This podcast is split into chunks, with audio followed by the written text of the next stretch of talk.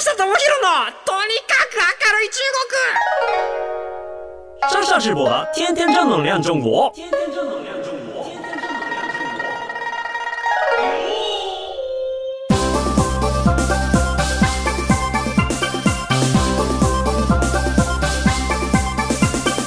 シャシメニュースメン大家好，我是上下直播。皆さんこんにちは。中国ビリビリナンバーワン日本人インフルエンサーコンテンツプロデューサーの山下智博です。日本放送ポッドキャストステーション山下智博のとにかく明るい中国。この番組は中国で結構有名な私があなたの知らない中国の面白トピックやそんなにとやれない豆知識を紹介していき日本と中国の架け橋ならぬローション的な役割を果たしていきます。はい。ということでですね、あの、ちょっと5月の中旬に四川フェスっていうのがですね、行われたんですけれども、えっと、まあ、実は僕の友達とかも結構これ関わってまして、で、四川フェスって何やねんって話なんですけど、あの、ホームページ調べていただいたらね、多分ポンって出てくると思うんですよ。あのまあ、結構前からやられててで要はその四川料理を楽しみましょうっていう食のフェスティバルなんですよね。今なんか結構東京でもその肉フェスとかなんかいろんなこう食にまつわるフェスやってると思うんですけれどももう辛いもの大集合みたいなそういうようなフェスティバルで実は2020年からコロナになって以降は2年連続でオンラインでやってたんですよね。要はオンラインでお店の方がやってきて、まあ、振る舞ったり、ゲストが食べたり、キャンペーンやったり、まあ、去年とかはなんか、あの、出前のサービスと連携して、まあ、見ながら一緒にみんなで四川料理食べましょう、みたいなことをやったりとかしていましたね。あの中華料理の専用出前アプリってあるの皆さんご存知ですか？イージーってやつなんです EASI 中華圏フードデリバリーナンバーワンってやつがね、あの、アプリで出てくるんですけれども、もうここには、もうあの、有名な中華料理屋さんとか、結構学生の人とかがね、これ使って、えっ、と、日本で出前を頼んだりとかしているみたいですね。あの、僕も1、2回使ったことあるんですけれども、本当に、本当に届きます。いや、ほん届かなかったら大問題なんですけれども、あの、えっ、と、アプリの評価も結構高いので、まあ、中華食べたいなっていう時に、まあ、あの、ウーバーイーツとか、出前館とかもあったりはするんですけれども、まあ、なんせこのアプリはですね、中華圏のお店のカバー範囲がすごく広いので、まあ、留学生もこれ結構みんな使ってますっていうところで、ちょっと豆知識で紹介でした。で、えっ、と、この四川フェスが、あの今回、麻婆豆腐に特化したお祭りとして、えー、と開催されましたとであの東京にあるいろんな有名店がですねそれぞれ独自の麻婆豆腐を持ち寄って来場者に販売するっていう形で、えー実施されたみたいなんですけれども2日間にわたって行われて、まあ、ほぼほぼ全てのお店が売り切れになるぐらい結構たくさんの人が来たみたいですね。で11店舗の中華料理店なんかあの有名なところでいうと陳麻婆豆腐とか赤坂四川飯店とか陳家四菜、えー、チェンジャースタイファイヤーホール四川。175度での担々麺。で味坊。味坊さんなんかはねあのあれですよね、え孤独のグルメとかでも出てきた羊肉専門店だったんですけれども、まあ、ここが提供するあの麻婆豆腐は、まあ、羊を入れてたと。いう話ですね。羊肉って割とこう東北とかでよく使われたりとかしていて四川でもあんまり使われてなかったと思うんですけれども、まあ、そういうこう羊のラブの、えー、と味の匂いの効いた四川料理風のこう麻婆豆腐を作ってたみたいなんですけれども結構ねツイッターとか見てたら美味しい美味しいって反応がたくさんあってましたね。いやーなんかこう過去形の報告になってしまって非常に申し訳ない。こういうのこそ こういうのこそ1週間2週間前にちゃんと僕が告知しておけば皆さんと一緒にこう現場で鉢合わせたりとかあの実際に皆さんがそういうところ行ってこう中華コミュニティでねあのいろんな人に出会えたりとかっていうことがあるのかなとは思ったりはしますのでいやあのむしろなんかもうあのこれ宣伝してくれとかこれを告知してくれみたいなのがあったら あの僕も一応アンテナ張ってるつもりなんですけれどもぜひぜひ皆さんあの教えていただけたらなと思います。なんかそうだこういうことこそこの番組で伝えなきゃなと思っていたのではいちょっと今あのハッとしましたね。で、えっと、まあ、いろんな麻婆豆腐があって、麻婆豆腐で言えば、本当に今ちょっと上記上げた、もう、陳麻婆豆腐っていうのは、本当に四川の、えー、生徒にある、えー麻婆豆腐屋さんで、まあ、ここから麻婆豆腐が、なんかどんどんどんどん、まあ、なんか日本でいう麻婆豆腐の本場はここだ、みたいな感じだったりしますし、赤坂四川飯店は、あの、料理の鉄人、アイアンシェフの、はい、えー、陳建民さんが、あの、ここの初代のオーナーで、まあ、彼がこう、日本で麻婆豆腐を広めたとも言われる、えーような存在だって、もうレジェンドですね、麻婆豆腐のね。陳家司祭っていうのは、あの、陳さんの陳に、陳さんの陳って言って、ああ、あれ、あの陳ねってなる人はちょっといるのかどうかわかんないですけど、えっと、えー、小里編？小里編に東って書いて陳ですね。で、あの、家。で、私。で、えっ、ー、と、野菜の際。で、チンケ司祭っていうんですけれども、チンケ司祭はですね、あの、赤坂に本店があって、でも、新宿とか池袋とかいろんなところにあのチェーン店出たりとかしてるんですが、あの、ここはね、非常に、ここも僕大好きです。よく友達と行ったりします。はい。で、まあなんかこういうようなお店の麻婆豆腐がたくさんあるんですけれども、四川料理の中において、麻婆豆腐ってそんなにメジャーじゃないって皆さんご存知でしたかね生徒の人に聞くと、なんで日本人あんなに麻婆豆腐好きなのって言われるぐらい、えっと、中国人からしたら、なんかなぜか、なぜ日本でこんなに麻婆豆腐が人気なのかがわかんないと。いうぐらいの、まあ、ちょっとなんかその主役ではないんですよね。やっぱり四川といえば火鍋だったりとか、あの、チョアンチョアンで串串って言ってなんかその、いわゆる串に刺さったこう具材を火鍋みたいなこの辛いスープで煮込んで、で、その串を食べるみたいな食べ方だったりとか、あとは、まあ、あの、シュイジュ油っていうなんかその油と唐辛子で一緒にこうグツグツ煮た魚とか、えっ、ー、と牛肉の鍋みたいなやつだったりとか、まあ、そういうものが結構人気なんで、なぜ麻婆豆腐みたいな。そんなになんか中国では麻婆豆腐人気ないんですけれども、日本人はやっぱすごい麻婆豆腐が好きじゃないですか。はい。で、えっと、まあ、そんな感じで日本でこう、爆流行りの麻婆豆腐に特化したイベントでしたっていうところなんですけれども、なんかこれで終わったらちょっと申し訳ないっていうのもあって、えっと、ちょっと僕がおすすめする、あの、麻婆豆腐のお店を皆さんにちょっと紹介したいなと思います。あのー、あれ、これ、言ったかな？この番組で言ってないかな？言ってないと信じてるんですけれども、えっと、ドンポーっていうお店があります。で、これね、原宿にあるお店なんですけれども、え、ー、と、ここね、まあ僕、よくこう、お店を見るときに判断するときに、Google マップで最近結構見るんですよね。食べログじゃなくて、なんか Google マップでそこの星が何個ついてるかみたいなを見るんですよ。で、Google マップって、まあ割と口コミだったりするんですけど、結構ね、あの食べログって広告だったりとか、なんかそういうちょっとね、星変えたりみたいな、そんな話も聞いたりとかするんで、最近はもっぱら、はい、あの Google マップで見てるんですけれども、美味しいお店ってやっぱこう、3.894、えー、とか 4. 点何本みたいなとこ行ったらもう結構美味しいお店っていう判断なんですけど、まあ、そこの僕の好きなドンポーっていうお店はですね、あの Google マップの評価が2.8っていう、5段階中2.8っていう、あの普通の人だったらこう行くのためらうようなお店です。で、えっと、辛すぎるとか、あの、高いとか、もうなんかクレームたくさん書いてあるんですけれども、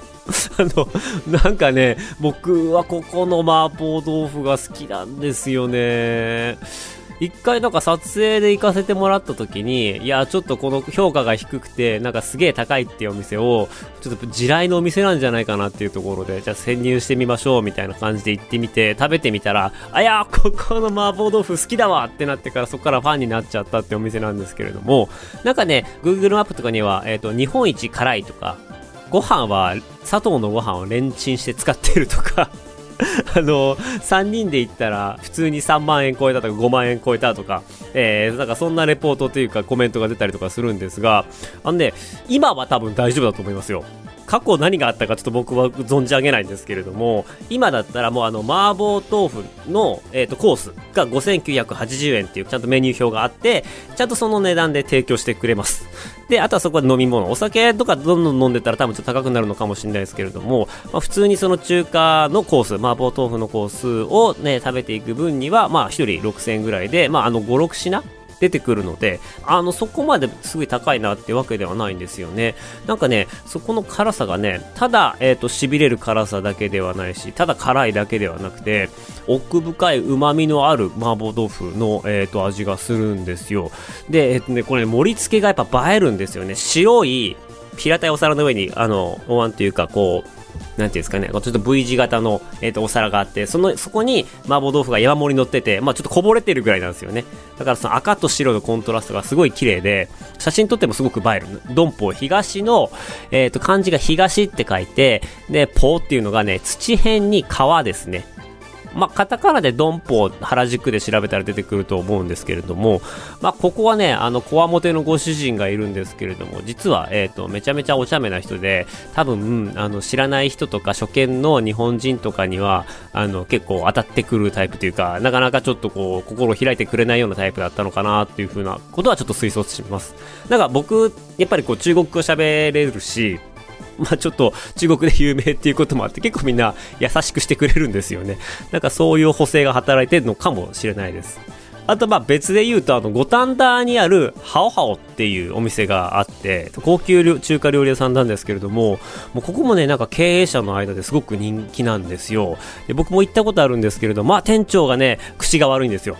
あの、すげえ、こう、その人も、店長自体もすごい好き嫌い激しいし、なんだよ、あいつ、とか、あいつ俺ほんと気に入らねえんだよ、とかみたいな、心の裏表なく全部ぶっちゃけてくると。で、えっと、お前ちょっと気に入らねえなと、お前何なんだよみたいなのを普通にお客さんに言ってくるっていうところで、あの、絶対こう好き嫌い分かれるんですけれども、まあ、経営者とかの方ってやっぱこうね、人にこう怒られたりとか、なんかそういうようなこと言われたりとかもしないっていうのもあって、結構ね、なんかその本質ついたことを言ってくれることもあって、まあそういうのを目当てに行かれる方っていうの結構多いですね。もう初対面でも罵ってきたりとかしますからね。まあでも、まあ言うても、まあみんなで団体さんで行けば、ここ笑いが生まれたりとかするんで、一人で行ったりするとね、多分ちょっとね、嫌な思いするかもしれません。はい。なんかあの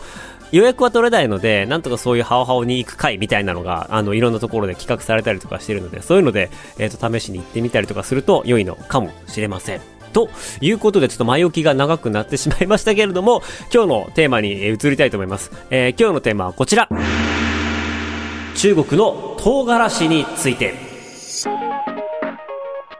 唐辛子って、えっ、ー、と、やっぱ四川料理には欠かせない、中国の料理には欠かせない食材ではあるんですけれども、まあやっぱりこう中国との関わり合いがやっぱすごく深い食材であります。で、まあ皆さんね、あの、今こう勘のいい方は気づかれたかとも思います。唐辛子。まあ、辛子はわかるじゃないですか。で、この唐辛子の唐。あ、なるほど。山下さんわかりましたよ。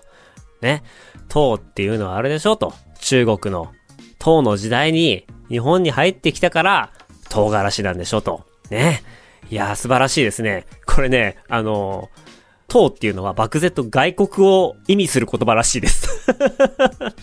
なので、なので実はですね、これね、あの、中国の唐とは全く関係のない単語らしいです これ、あの、どやれない豆知識の一つですね。中国から入ってきたとは言われてはいるんですけれども、えっ、ー、と、外国から入ってきたからしっていう意味で、唐辛子っていうらしいですね。ちなみに日本では、えっ、ー、と、まあ、栃木県の大田原市、なんかね、鮎の、えっ、と、水揚げ量が一番の、えっ、と、川が流れているあたりで、生産量トップなんですけれども、あ、そうなんだと思って、大田原市の、えっ、と、ホームページ見に行ったら、あの、全然、唐辛子のことには触れていなかったです あんまり、あんまり日本でもね、唐辛子大好きな人ってそこそんなにいないのかなと思って、で、ちょっといろいろ調べてみたら、あの、日本では2018年ぐらいでは、まあ、輸入量が1.4万トン。で、国産って全体に流通している唐辛子の1%ぐらいで、ほぼほぼ外国産の唐辛子が使われているみたいですね。で、もともとなんか1960年代とかは日本でも結構、えー、生産されて輸出されてたぐらいだったらしいんですけれども、まあ全然日本人が辛いもの食べなくて、国内の、まあ、市場がどんどん、まあ、衰退していってと言いますか、生産量がどんどん落ちていったみたいですね。ただ、1980年代のエスニック料理ブームから、えー、辛い料理が日本でも受け入れられ始めたために、まあ、そこからちょっと輸入量が増えていったというような話らしいです。はい。で、まあ、ちなみに、あの、先ほどお話しした、たえっ、ー、と、四川飯店の陳建民さん。はい。えっ、ー、と、まあ、麻婆豆腐の作り手、まあ、あの、元祖麻婆豆腐っていうところで、まあ、アイアンシェフで麻婆豆腐を紹介して、そこから日本の全土に広がっていって、そこからこう、クックドゥとかが、パウチが出てきて、で、一般のとこに祝福されていったらしいんですけれども、やっぱ当時、1980年代とか70年代とかって、まあ、今お話しした通り、こう、唐辛子とか、まあ、本当にこう、中国であるような調味料が日本ではなかったために、まあ、胡椒だったりとか、えそういう山椒みたいなやつで、こう代用して麻婆豆腐を作った結果、あの、全然辛くない日本風の麻婆豆腐ができまして、で、それがみんな麻婆豆腐だと思って、日本全土に普及していった。要はその辛くない麻婆豆腐が当時の日本人は、えー、美味しいと思って、まあむしろ作れなかったっていうのもあって、そういうのもあって麻婆豆腐がそれで広がっていったっていう歴史があるらしいですよ。はい。なのでね、いや、あの、僕も一番最初食べたのはね、給食の時でだったですし、まあやっぱ麻婆豆腐って辛くないイメージあるんですけど、まあそういうこう、唐辛子があんまりなかったよっていうような、あの、お話もあったりします。で、中国料理って、中華料理って、まあ四川料理辛いっていうのはなんとなくイメージあるかとは思うんですけれども、辛い料理で言えば、えっ、ー、と、湖南省の、えー、料理、調査、長い砂って書く調査って市っていうところがあるところ、えー、毛沢東が生まれたところが湖南省なんですよね。で、湖南省の料理は結構辛いですし、あとね、紀州。紀州も言ったらこう、ね、四川の隣ですね。四川の、えーと、東隣なんで、まあ、中国内陸。で、えーと、中国で言うとちょっと西側っていうところですね。あの、まあ、暑いところでよく食べられるとは言われるんですけれども、まあ、あの、紀州は何と言ってもこう中国でも唐辛子の生産高がナンバーワンという話も聞いたことあります。あとはね、雲南省の料理も辛いものありますね。で、雲南省って、まあ、少数民族がたくさんいて、これも、えっ、ー、と、中国の、まあ、西端であり、南端でありっていう場所なんですけれども、ここって、あの、すごく少数民族が多い、えー、省なんですけども、まあ、そこにタイ族っていうのがいまして、タイ料理も辛いじゃないですか。ね、そういうのもあって、雲南省の、えーと料理も結構辛い。この辺が、まあ、あの、中華料理選ぶときに辛いの苦手な人は、こう、避けた方がいい料理ですね。あの、四川、湖南省、あと、紀州。そして、えっ、ー、と、雲南省は辛いです。気をつけてくださいね。ただね、紀州ポテトがうまいんですよね。紀州の芋、の上にこうラー油かかって、えー、ラー油漬けの唐辛子がかかってたりとかしてると、唐辛子と塩だけでバクバクいけちゃったりするんですよ。僕好きなのはですね、あの、まあ、本当に何回かちょっと番組の中でもお話ししてるんですけれども、あの、リー姉妹の作ってるリケのラー油っていう、リー姉妹の、まあ、餃子屋さんがあるんですけれども、餃子屋さんで売ってるそこのラー油がめちゃめちゃうまいのと、あとね、上野にある水雲っていう中華料理が屋さんがあるんですけど、四川の。そこのラー油がめちゃめちゃうまいんですよ。そこの美味しいのが水獣油って水煮魚っていうやつなんですけども、名前からしたらすごいこう煮物のような感じがするんですけれども、本当に、えっ、ー、と、ごま油と、えっ、ー、と、唐辛子で魚をこう煮込んだ、すごい辛い料理なんですけれども、まあ、ここのね、四川料理めちゃめちゃ美味しいんで、皆さんもぜひぜひ行って食べてみていただければなと思っています。本当にね、ごま油と唐辛子っていう、まあ、シンプルな組み合わせなんですけれども、大体こっちに、日本にある中華料理屋さんも、基本的に自分たちの、えっ、ー、と、オリジナルのラー油を開発して、で、そこでこう、あの、作っているので、まあ、全てのお店が全て違う味のラー油を出してくれるんですよ。はい。ただ、まあ、じゃあ中国ってすごいそんな唐辛子の歴史が深いのかなと。まあね、まあ4000年の歴史、5000年の歴史っていうぐらいですから、まあ中国と唐辛子ってどういうようなあの歴史があるんだろうなって調べてみてみると、なんか実は四川とか湖南省の料理に唐辛子が使われ始めたのは、19世紀初めくらいらしいです。結構意外ですよね。なんか、すげえ昔から、古代からなんかすごい辛いのを四川では食べてたのかなと思ってたんですけれども、実はそうでもないらしいですね。はい。19世紀初めだと考えられていると。確証っていうのがやっぱ古い文献、なかなか見当たらなかったりっていうのがあって、まあ、どこまで本当かっていうのはちょっと何とも言えないところあるんですけれども、今一般的にはそういうふうに考えられているみたいですね。これもなんかどやれない豆知識ではあります。皆さんぜひ覚えておいてください。はい。ただ、まあそういった地方によって、あの、辛さの違いっていうのがあって、まあ四川っていうのは、えっ、ー、と、いわゆるこう、まあっていうやつですね。痺れ。辛くて痺れる。だから麻婆豆腐とかもただ辛いだけじゃなくて、もう唇がヒリヒリするような痺れる辛さっていうのが、マーラーって言われる。まあ、痺れて辛い、マーラーっていうような、あのー、表現の方法をします。僕これ大好きなんですよ。で、えっと、湖南省、毛沢東の生まれた湖南省は、酢が入ってんですよ。酢と、からしの組み合わせ。酸味の入った辛さ。これね、ちょっと僕苦手なんですよね で、えっ、と、まあ、雲南省とか、あの、紀州っていうのは単純に唐辛子の辛いやつ。もう痛いってやつですね。痛さっていうのはこのカプサイシンっていう、えー、唐辛子の成分が、まあ、影響しているらしいんですけれども、まあ、あの、このカプサイシンがですね、まあ、実は結構その、血行が良くなって食欲増進、消化促進みたいな機能があったり、辛いものを食べることで、えっと、まあちょっと発汗作用が上がって、アドレナリンが出て基礎代謝が上がって、ダイエット効果、基礎代謝が上がってダイエット効果があるっていう説もありますし、まあ、あの、虫除け？お米の中に唐辛子入れたりするじゃないですか。あれって、あの、虫除けの機能があるらしいですね。唐辛子の匂いついたものには、えっと、虫寄ってこないっていうことで、まあ、虫除けスプレーみたいなのに使われたりとか、まあ、あの、あとはあれですよね、痴漢とか、なんか、不審者向けに出すあの、催涙スプレーの中にも、あの、唐辛子が入ったりとかはしていますね。はい。で、まあそんな唐辛子なんですけれども、まあ、本当にこうね、適度に食べていくと、ハーバード大学公衆衛生学部の研究によると、まあ、唐辛子をほぼ毎日食べた人っていうのは、死亡のリスクが14%低くなるらしいです。はい。なんかこの、先ほど話したカプサイシンっていう唐辛子のあの生物活性成分が、悪玉コレステロールとトリグリセリドを低下させて、まあ炎症を改善するっていう効果があるらしいんですが、一方で、唐辛子を多く取りすぎると、まあ、胃がんとか食道がんのリスクが上がるとも言われています。で、これなんかもう体にいいんだか悪いんだかちょっとよくわからないんですが、まあ、その高い発がん率の、えっ、ー、と裏には、唐辛子の貯蔵中に発生するカビとか、えー、カビ毒が原因だと考えてるらしくて、やっぱりこのなんか保存状態の悪いものを、えっ、ー、と、あまりにも摂取しすぎると、えー、そういったこう、あの体に悪いことが発生して、まあ、唐辛子自体は、あの、全然体にいいらしいですね。これ、なんか、やっぱこう、判断難しいところではあるとは思うんですけれども、質のいい、えっと、唐辛子を 取るようにしなきゃないですね。まあ言って中国で、ね、いろんなお店で、その辺の安いお店でこう、唐辛子入った料理とか食べてると、なかなかこの辺、いい唐辛子使ってるか悪い唐辛子使ってるかなんて全然分かりはしないんですけれども、まあ日本で食べてる分にはね、大丈夫なんじゃないかなというふうに思います。まあそして最後のどやれない豆知識なんですけれども、皆さん、乾燥唐辛子、今日お話ししたテーマになった乾燥唐辛子の、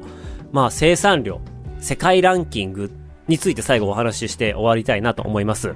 あの、いろんなところでですね、作っているんですよ。で、これだけね、中国の話をしましたと。はい。で、えっと、まあ、中国も含めた、えー、乾燥唐辛子の生産量世界ランキング。中国は第何位でしょう？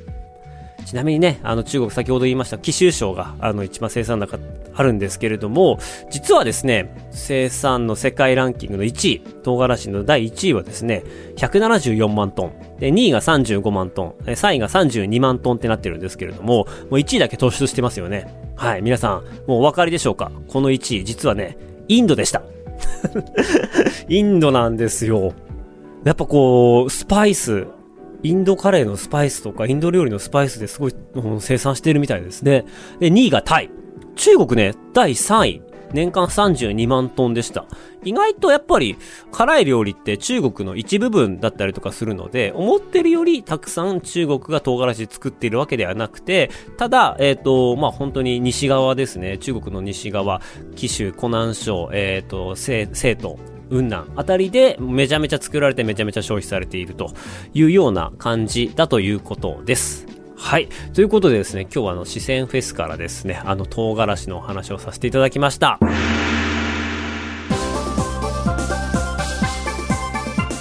で、この番組ではあなたからのメッセージもお待ちしております。番組への感想、中国に関する取り上げてほしいテーマなどございましたらメールアドレスは、えー、明るい at allnightnippon.com、akarui at allnightnippon.com までお願いいたします。ここまでのお相手は山下智博でした。な、またじゃ、シャツジン。バイバイ。